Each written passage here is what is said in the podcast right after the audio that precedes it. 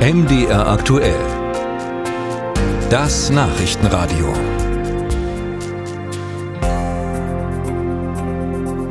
Dienstältester Ministerpräsident Deutschlands ist Rainer Haseloff bereits. Heute wird Sachsen-Anhalts Regierungschef 70 Jahre alt. Altersmäßig hat ihm sein Amtskollege Winfried Kretschmann aus Baden-Württemberg fünf Jahre voraus und im internationalen Vergleich, dafür reicht ein Blick in die USA, ist Haseloff mit 70 regelrecht ein Jungspund.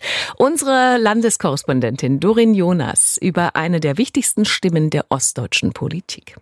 Heute Abend macht der Ministerpräsident frei. So ist es aus der Staatskanzlei von Sachsen-Anhalt zu hören. Ansonsten ist wohl auch der 70. Geburtstag ein recht normaler Arbeitstag für Rainer Haseloff. Mit inzwischen zwölf Jahren im Amt hält der CDU-Politiker aus Wittenberg den Rekord unter den aktuellen Ministerpräsidenten in der Bundesrepublik. Bundesweite Beachtung erhält der studierte Physiker, als er 2016 die deutschlandweit erste schwarz-rot-grüne Kenia-Koalition anführt.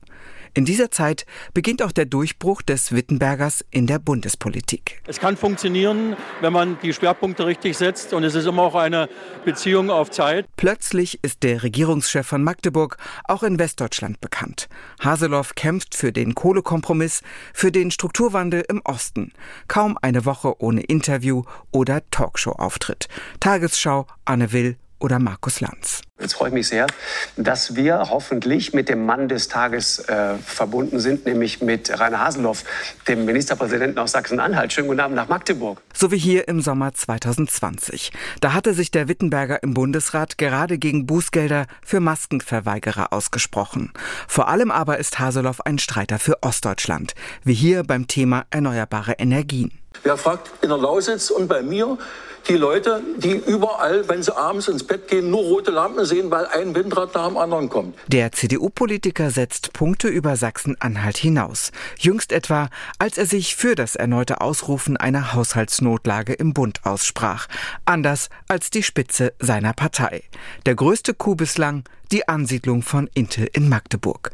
Natürlich ist, ist das eine vernünftige Investition? Natürlich ist das eine vernünftige Investition. Wenn Europa keine Basis im Chipbereich hat, wie wollen wir dann dieses 21. Jahrhundert überstehen. Weg von den verlängerten Werkbänken hin zu hochqualifizierten Arbeitsplätzen. Diese alte Forderung Haseloffs für Ostdeutschland scheint endlich aufzugehen.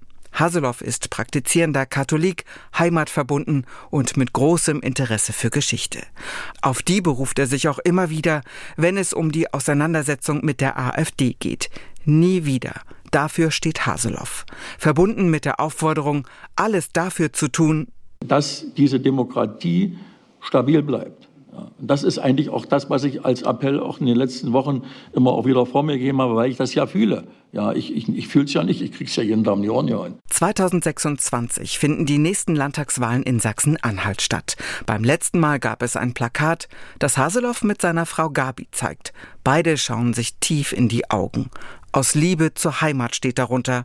Ob er noch einmal antreten wird?